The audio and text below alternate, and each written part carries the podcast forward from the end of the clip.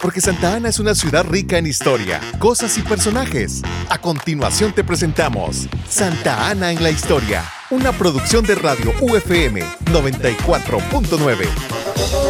Así como don Tomás Medina nunca abandonó el Hospital San Juan de Dios de Santa Ana en sus crisis económicas, tampoco Fray Felipe lo hizo con el hospicio. Cuenta la historia que después de construido el hospicio, Moraga tuvo que seguirse haciendo cargo de suplir las necesidades del edificio y de las huérfanas.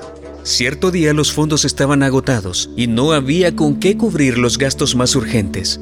Entonces, lo que hacía el santo fraile era tomar un libro de su biblioteca personal y enviaba a venderlo.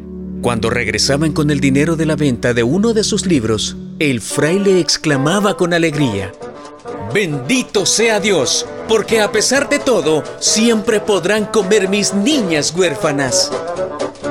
Interesante, ¿no? Te invitamos a escuchar la continuación de nuestra cápsula de Santa Ana en la historia, aquí por Radio UFM 94.9.